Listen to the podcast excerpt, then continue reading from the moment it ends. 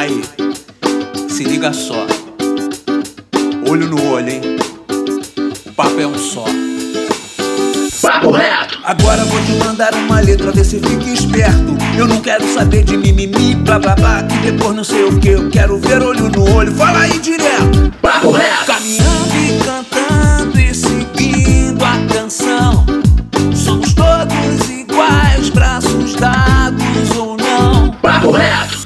Fala, meu querido e minha querida, meu consagrado e minha consagrada, nosso jovem brasileiro. Hoje, você sabe, hoje aqui nesse podcast não tem dos papos, não tem papo torto. Hoje você sabe o papo é reto. Esse maravilhoso podcast promovido pelo Instituto Reação.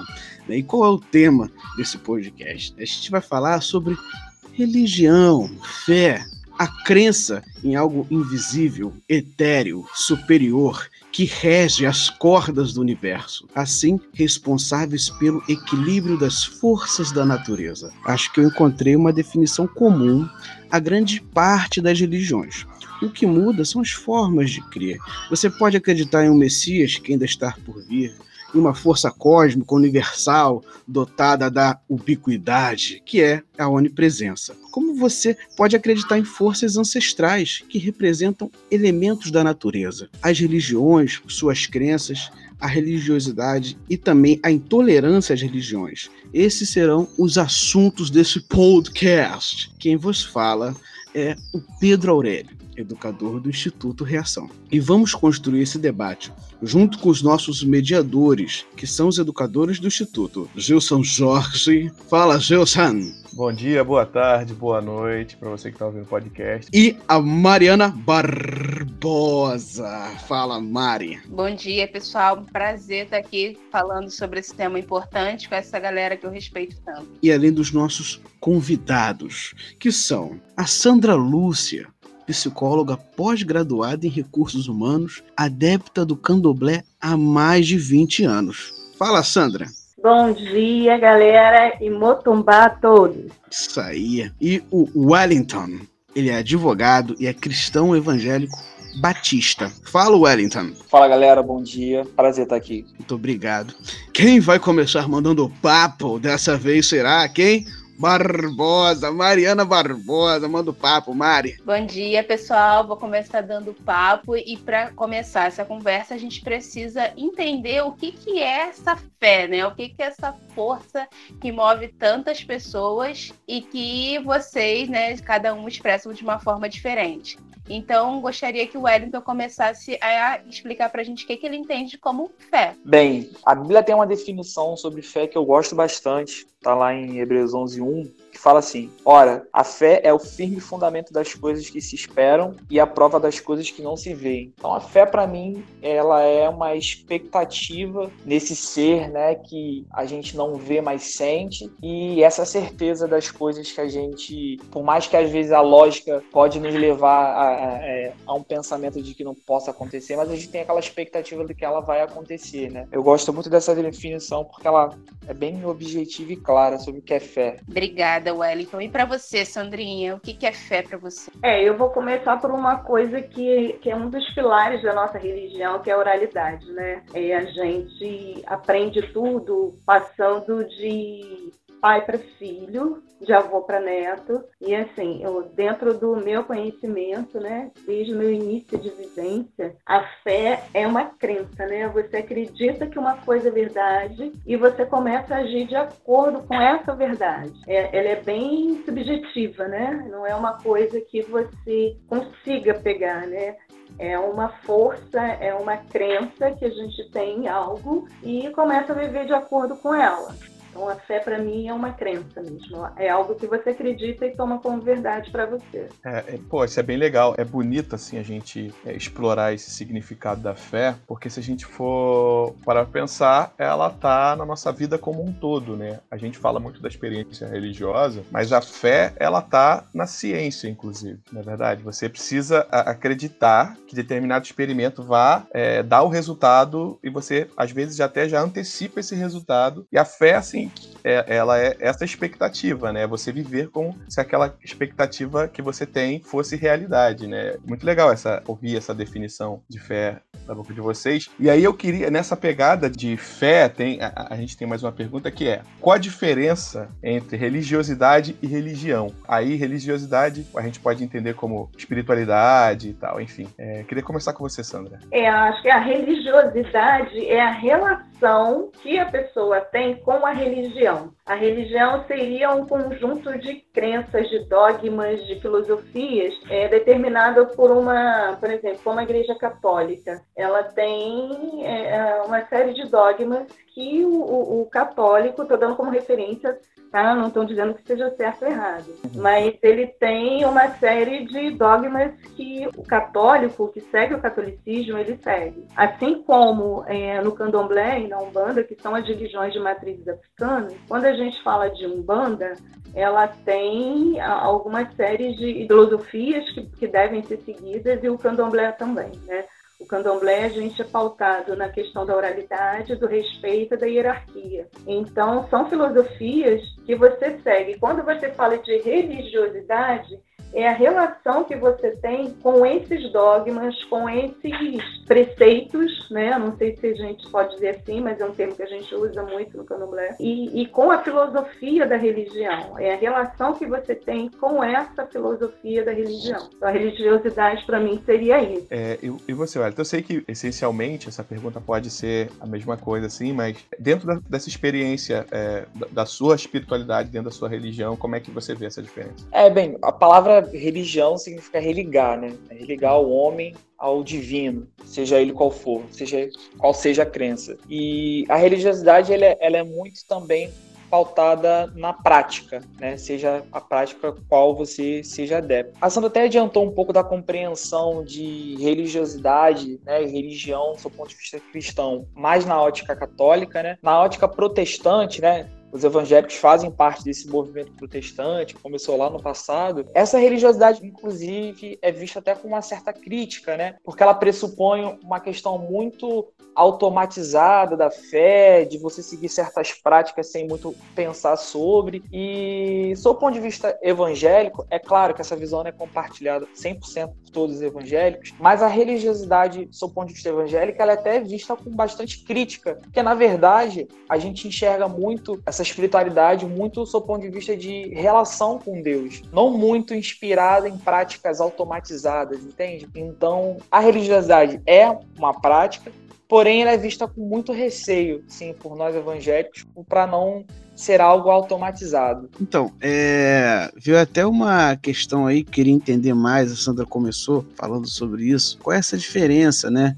Que muitas pessoas não sabem, né? E essa pergunta também vai para o Wellington. Qual é a diferença entre as, essa, essas religiões, né? como Umbanda e Candomblé, né? O que, que uma prega diferente da outra? É a mesma coisa também para o Wellington, né? Por exemplo, qual é a diferença da Igreja Batista ou da Presbiteriana, por exemplo, né? Não precisa, claro, porque são muitas denominações religiosas, assim como existe a Umbanda, o Candomblé, a Quimbanda, existem muitas, e assim como a protestante também, existe a Assembleia, Batista, Pentecostal, enfim, mas só uma diferença básica, assim, entre uma e outra, não precisa se alongar, né? Eu posso começar com você, Sandra? Bom, a Umbanda, que eu cresci, né, quando eu era pequena, eu ia para a igreja católica e para Umbanda para poder fazer minha escolha. E depois que eu cresci, eu escolhi o candomblé, que era a, a, a linha da minha outra família, né? Qual é a diferença? Na, na Umbanda, que também é uma religião de matriz africana, segundo contam, né?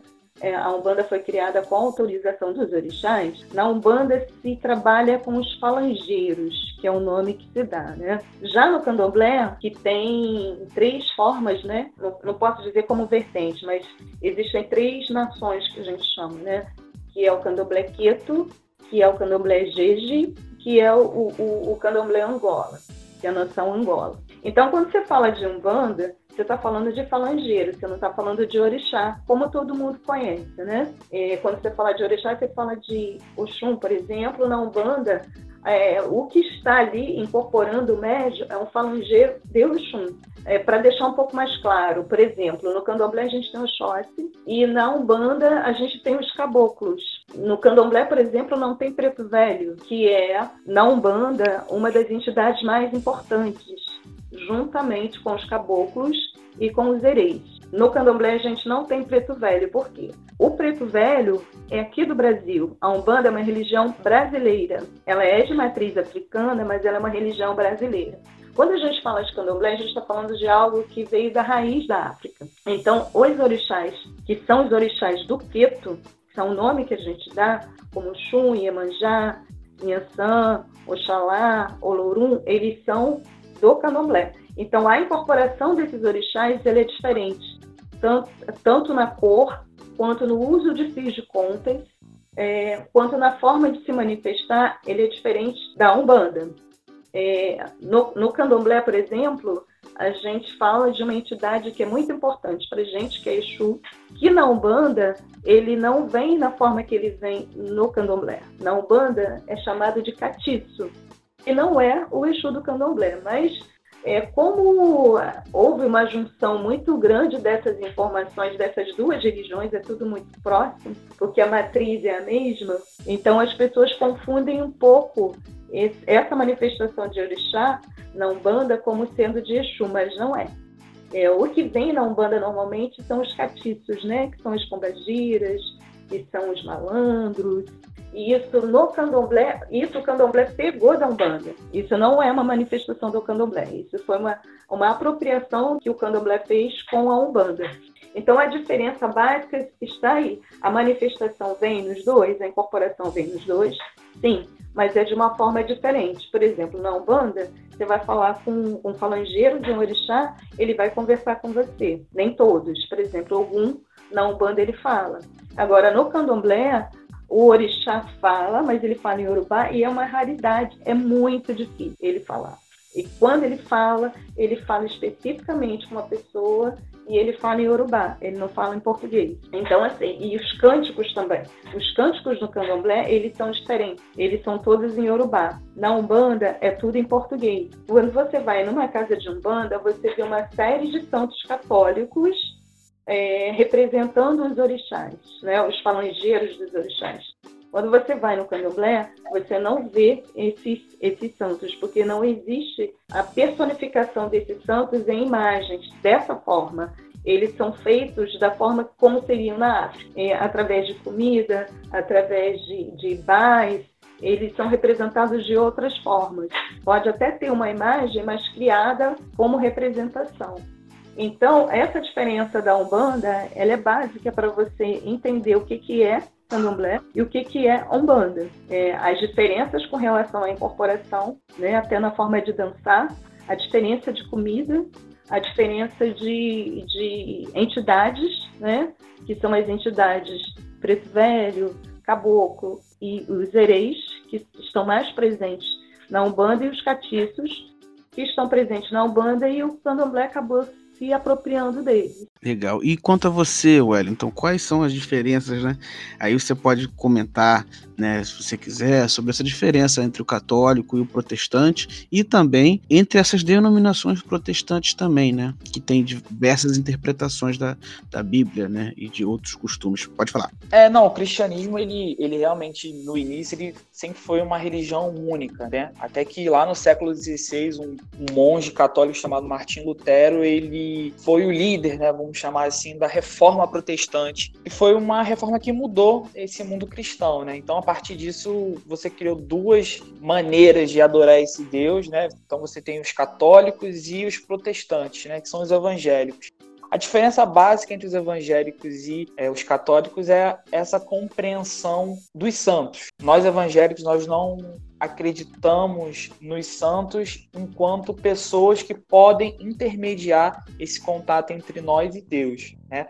O evangélico ele tem a compreensão que somente Jesus Cristo pode fazer essa intermediação entre é, nós e o Pai, né? E Deus. Então, basicamente, essa é a diferença assim, crucial entre os evangélicos e os católicos. A teologia, né, a compreensão sobre esse Deus é a mesma. A diferença é somente essa mesmo.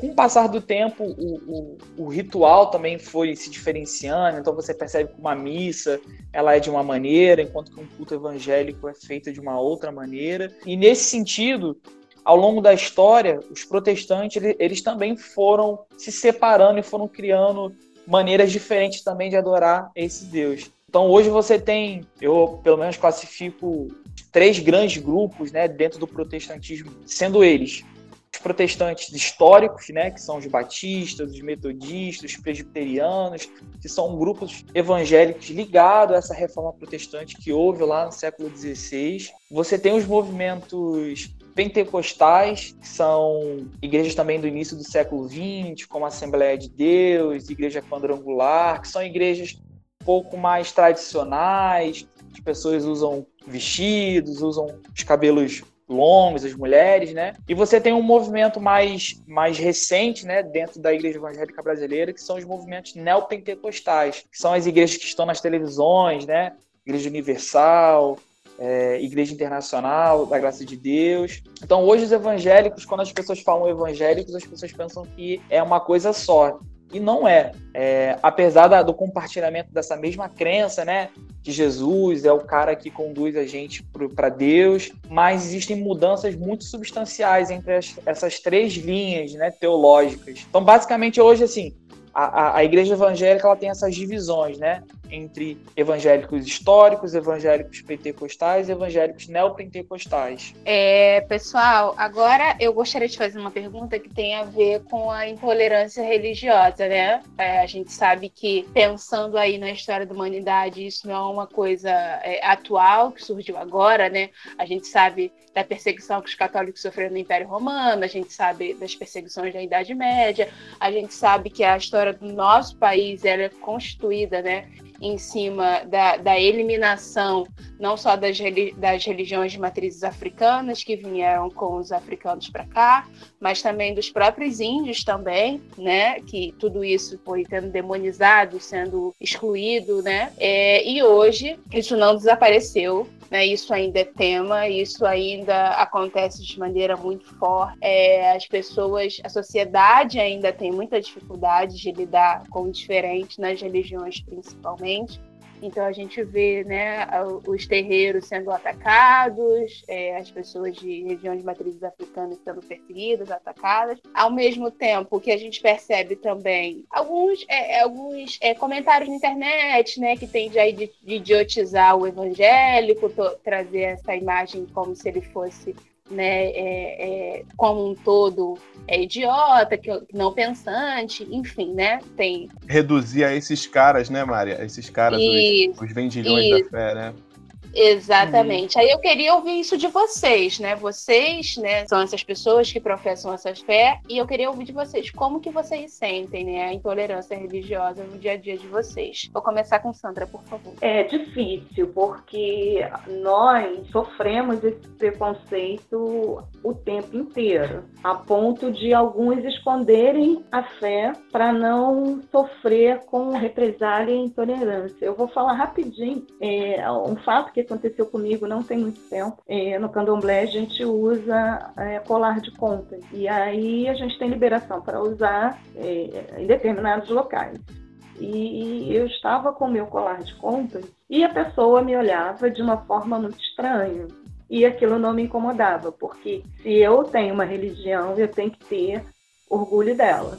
Então eu não posso me esconder. E aí o que, que aconteceu? É, a pessoa depois veio falar comigo que não entendia o porquê que eu estava. E era da mesma religião, tá? Isso é importante. É, então a pessoa depois, é, é, conversando comigo, ela veio o, o, falando, foi um rapaz, na verdade, e ele não entendia o porquê que eu estava usando o meu colar de contas fora do meu uh, templo, ou do meu ilê, do meu axé como a pessoa de, determinar, ou do meu barracão. Aí eu falei assim, não, mas eu tenho autorização para usar, eu posso usar. Ah, mas não é melhor você usar só quando estiver no barracão? Eu falei, por quê? Eu acho que é importante a gente não ter medo de demonstrar a nossa fé.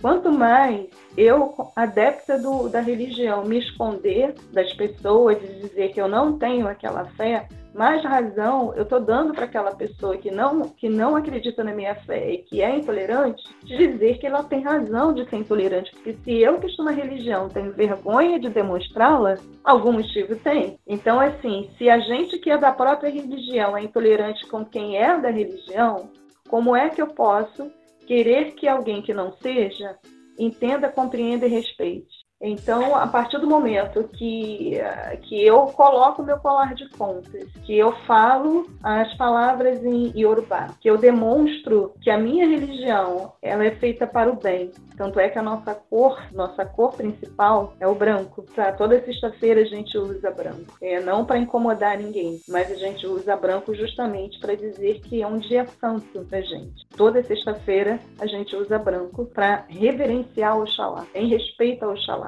Não é por obrigação, mas é por respeito. Então, a partir do momento que eu nego aquilo que eu acredito, eu estou afirmando para a pessoa que é intolerante que ela também não tem que acreditar, já que eu estou ali, estou negando, quem não está tem que negar. Então, eu acho que a gente começa a é, receber e perceber esse preconceito dentro da própria religião. É porque as pessoas, durante muito tempo, foram perseguidas, mortas e presas por acreditar no candomblé. E eu acho que isso ficou no inconsciente coletivo, né? Então, a intolerância vem muito do não conhecimento. A partir do momento que eu conheço a minha religião, e mostro para as pessoas, olha, esse colar de contas, isso é uma homenagem que eu estou fazendo. Isso não é mal que eu estou fazendo para ninguém. Isso é uma homenagem, um respeito que eu estou fazendo para aquele orixá e toda vez que eu preciso estar ali para me ajudar, para me acolher e para me socorrer. Quando eu falo uma palavra em Yorubá, é, conversando com as pessoas, é para mostrar para elas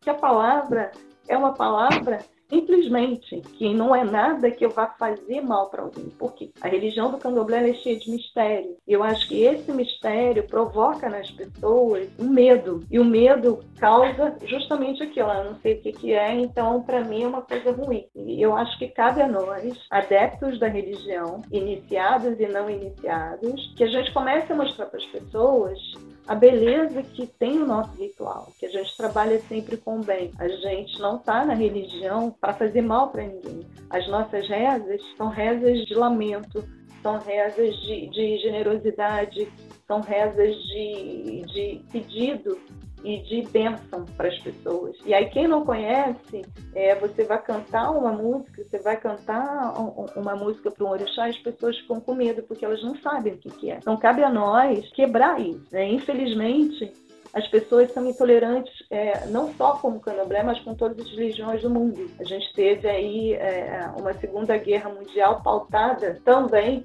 nessa questão do não conhecimento é, da religião do outro. Nem dizer, não preciso nem citar. Também. Além da raça, a questão da religião influenciou bastante. Então, é, é, eu acho que a gente precisa entender que a gente tem uma coisa que, acima de tudo, Deus nos mostrou, que é o livre-arbítrio. Então, a gente pode escolher. Se a gente pode escolher, a gente tem que escolher e respeitar o outro. Eu acho que a intolerância está muito ligada ao não respeito ao outro e à escolha do outro. A minha religião me traz o bem. Então, isso tem que ser respeitado. Mesmo que eu não goste, mesmo que eu não acredite, eu tenho que respeitar a escolha do outro. E eu acredito que todas. Eu sou. O meu pai é evangélico já há muito tempo.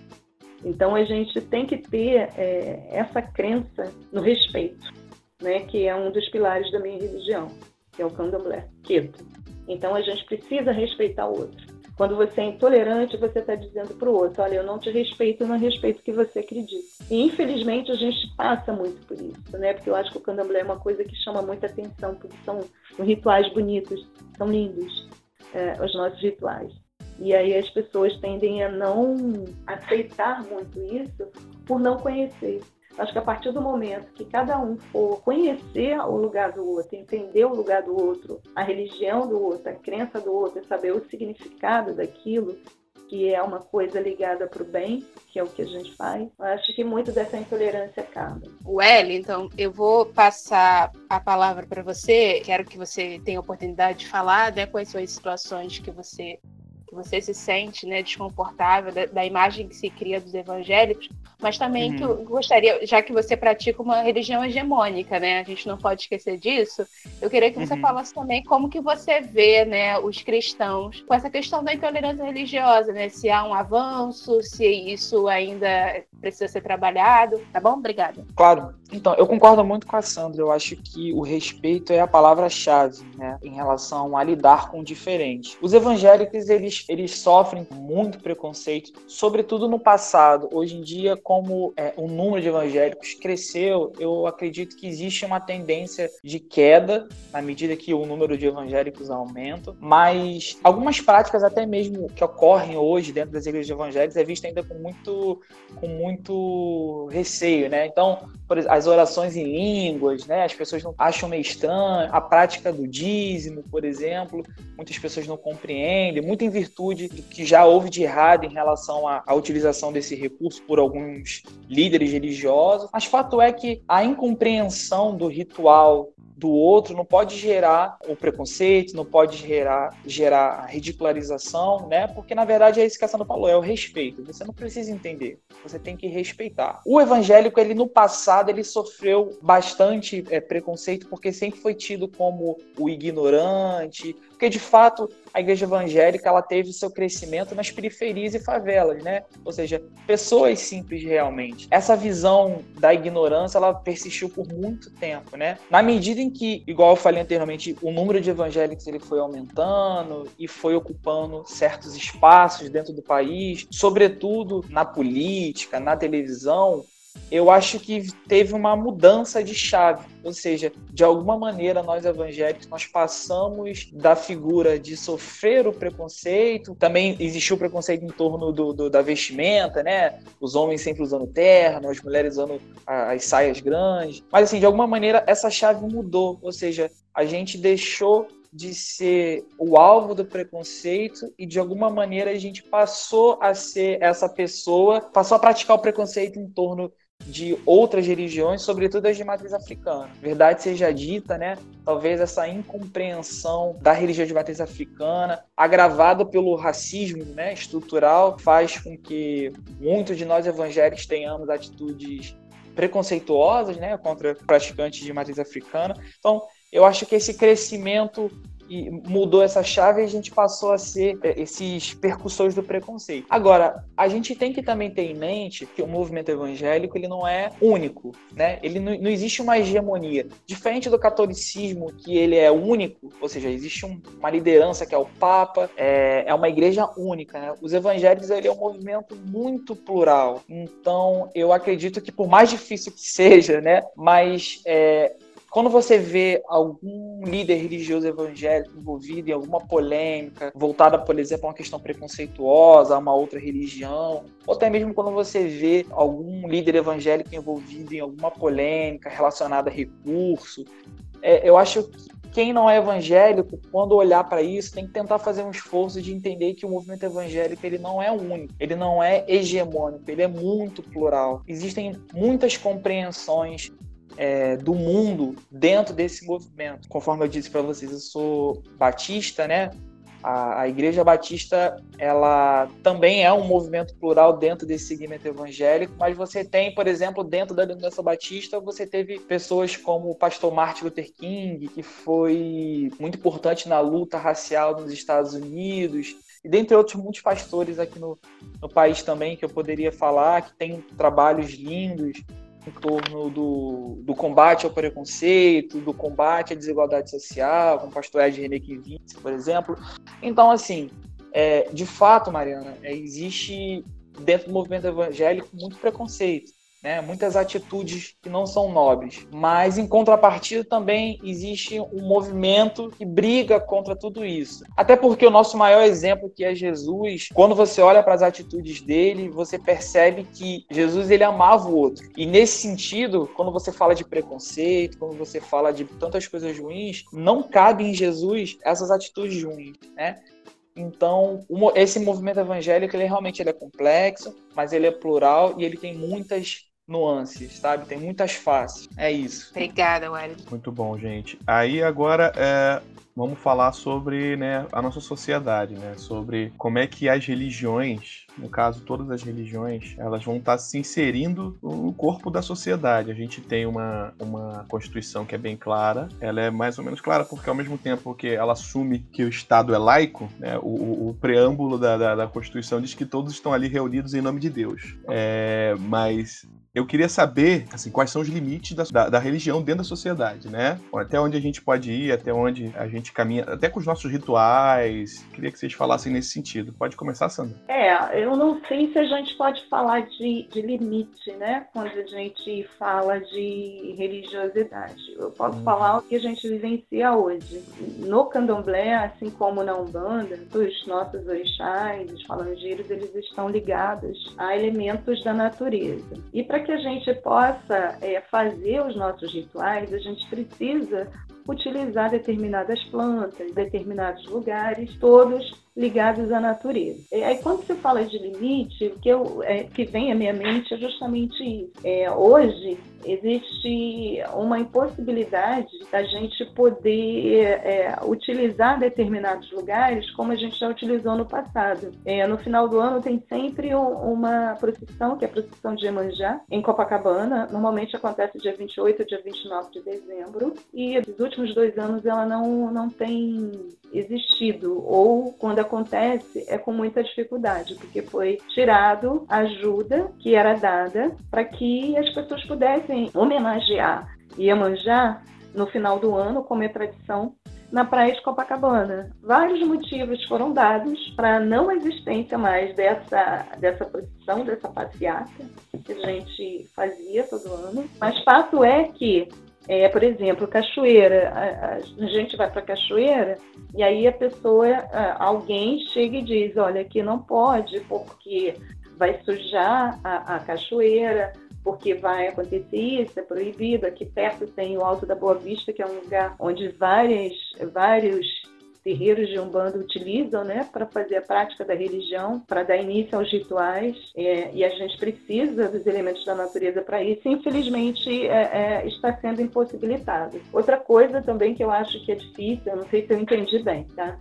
É, mas outra coisa que a gente que é difícil existe uma prática que é de colocar as comidas né, na rua para aqueles que se chamam catifes dentro da Umbanda. É acender vela, colocar algumas comidas em oferendas, né? Que é o que a gente chama. E quando você vai estar tá lá fazendo a sua oração, fazendo a sua oferenda para é, a entidade, as pessoas te olham de cara feia, as pessoas fazem sinal da cruz, as pessoas vão para o outro, outro lado da rua, é, muitos esperam o adepto da religião sair, vai lá, chuta, é, joga água, ou outras coisas mais que eu não preciso, acho que é até difícil falar, né? Então isso para a gente é, é, muito complicado, é muito difícil. O que eu acho, na minha opinião, que a gente pode fazer, que a gente deve fazer enquanto adepto da religião, é não deixar de cultuar o orixá ou a entidade da forma que a gente aprendeu há muitos anos atrás. Claro, respeitando o outro né? Porque se a pessoa não é da religião e não quer ver, a gente tem que ter esse respeito. Então, para nós, o que é importante é a ideia, né, de poder continuar reverenciando, homenageando aos orixás e às entidades, né, da forma que a gente conhece. A Iemanjá, ela é a rainha do mar para nós. Então é no mar que a gente tem que fazer a oferenda dela, oferecendo as flores. O barco com o presente de Iemanjá, que é um barco lindo, quem já participou sabe, da beleza que é esse ritual. A, oferenda para o catiça, que normalmente é feito antes do carnaval, é claro que outras datas do ano também, mas antes do carnaval você vê mais, porque Carnaval é uma festa profana, né? E quem é adepto da, da religião matriz africana sabe que tem todo cuidado, a gente tem que ter todo cuidado antes de iniciar o carnaval. E algumas práticas a gente não pode fazer, né? Quando está em carnaval. Então, assim, tem uma série de coisas que a gente que tem um limite, né? Não sei se, se eu posso dizer dessa forma, mas que a gente tem que ter essa conversa sempre com o outro, com outro e respeitar o outro. Se ele disser, não, você vai ter que pintar o rosto, aí eu vou ter que dizer para ele, infelizmente esse ano, então eu não vou poder brincar o carnaval. E são questões que a gente tem que fazer, entendeu? São regras que a gente tem que cumprir, sem desrespeitar o outro, é claro. Uhum. É, então, era exatamente isso, porque a pergunta versa sobre essa questão do, da utilização do espaço público, e não só da utilização do espaço público, mas também como do, do gerenciamento de recurso público. Isso tá Uhum. tudo dentro dessa, dessa, dessa questão. E você, Wellington, como é que você vê, é, já que a gente falou da- do cristianismo enquanto hegemônico né, na nossa sociedade, Uhum. o Brasil um país cristão e cada vez mais evangélico, como você Uhum. vê essa disputa dentro do espaço público do- da religião? Claro, é. Conforme até você disse, né? A Constituição do país, ela diz que o Estado é laico. Mas em contrapartida, ela já traz lá na- no preâmbulo, né? Que é o texto que dá a introdução à Constituição, ela fala em Deus. Acho que o Estado laico, ele não é um Estado que não comporta a prática religiosa dentro de si. Ou seja, o Estado laico não significa que é um Estado que renegue Deus ou renegue a fé. Então, nesse sentido, eu acredito que o limite da religião é o outro. Então, se a minha prática de alguma maneira atinge o outro, então a gente precisa dialogar. Então, nesse sentido, a igreja evangélica ela não precisa tanto da utilização do espaço público mas existe sim certos ritos, vamos dizer assim, dentro da igreja evangélica que utiliza o espaço né, público, mas se isso de alguma maneira isso incomoda o outro, isso tem que ser posto em pauta e dialogar. Né? Então, no passado, não muito distante, existiam muitos evangélicos que iam pregar nos trens, por exemplo, e nos ônibus. E isso, de alguma maneira, incomodava as pessoas. Né? Então, o tribunal aqui do Rio de Janeiro, por exemplo, ele decidiu que não é permitido que evangélicos né, preguem no trem, porque isso de alguma maneira incomoda as pessoas. Isso faz parte do jogo democrático, né? É isso, assim. É óbvio que a liberdade religiosa é um valor muito importante, seja para o cristão, seja para o candomblessista ou para qualquer outra religião. Mas eu entendo que isso tem que ser posto em debate por conta disso, né? Certas questões realmente elas são bem delicadas. Agora, é, hoje o movimento evangélico enquanto hegemônico, né, no país, ele tem disputado algumas pautas políticas que são realmente delicadas. Aborto, descriminalização das drogas, entre outras. E nesse sentido, a gente também precisa trazer esse, esse debate para dentro da Constituição também. Né? É, a Constituição brasileira, ela prevê que o Estado brasileiro é um Estado democrático de direito. Então, nesse sentido, o Estado democrático de direito, ele protege as minorias das maiorias. Se o evangélico ele tem uma compreensão de mundo, e essa compreensão ela pode atingir outro grupo, então não é justo que essa maioria suprima direitos de uma minoria. Esse debate realmente ele, é bem delicado, mas eu acho que ele cabe sim dentro da nossa realidade. Esse limite é uma realidade já, né, imposta, né? E a gente não precisa olhar isso totalmente com maus olhos. Pelo contrário, a gente na verdade tem que aprofundar o debate, tem que aprofundar o diálogo, né? É, recentemente agora por conta do quadro da pandemia, né? Algumas, muitas igrejas foram autorizadas a funcionar. Entretanto, é, o Tribunal de Justiça aqui do Rio de Janeiro ele proibiu o funcionamento por conta né, dos casos é, de contaminação que possam ocorrer dentro das igrejas. E eu acho que isso é válido, né? Porque o valor da vida, o valor da saúde, ele cabe dentro dessa discussão. Então a gente, enquanto evangélico, a gente não pode olhar isso como uma afronta à prática da nossa fé. Pelo contrário, né? Eu acho que tem certos valores, como a vida, que a saúde, que inclusive acho que eles têm que ser colocados em primeiro lugar, em detrimento até mesmo da nossa religiosidade. É porque uma decisão desse tipo, por exemplo, que aconteceu em torno da pandemia, ela não está proibindo a prática da fé, mas ela só está trazendo uma nova realidade que a gente tem que observar, né? Que é essa questão do cuidado, dessa preocupação de não contaminar o outro. Então, assim, eu acho que assim, a religiosidade, ela, ela termina quando ela esbarra no outro. Né? E nesse sentido, a gente tem que aprofundar o diálogo, tem que aprofundar a conversa para a gente chegar no consenso. Obrigada, Wellington. Eu vou começar, infelizmente, o papo com você está muito bom. Acho que escolhemos os nossos convidados pincelados. Muito obrigada.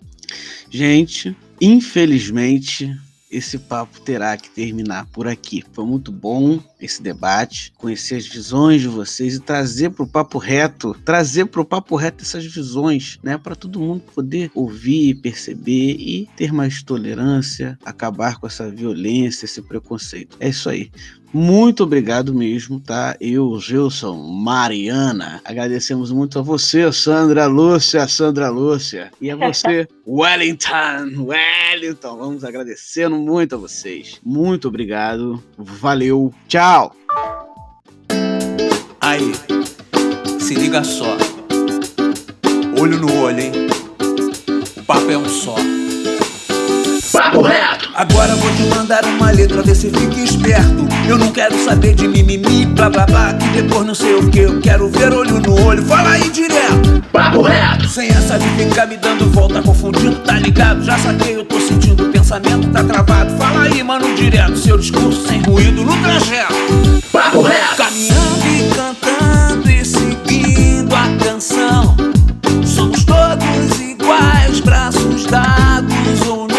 Papo reto.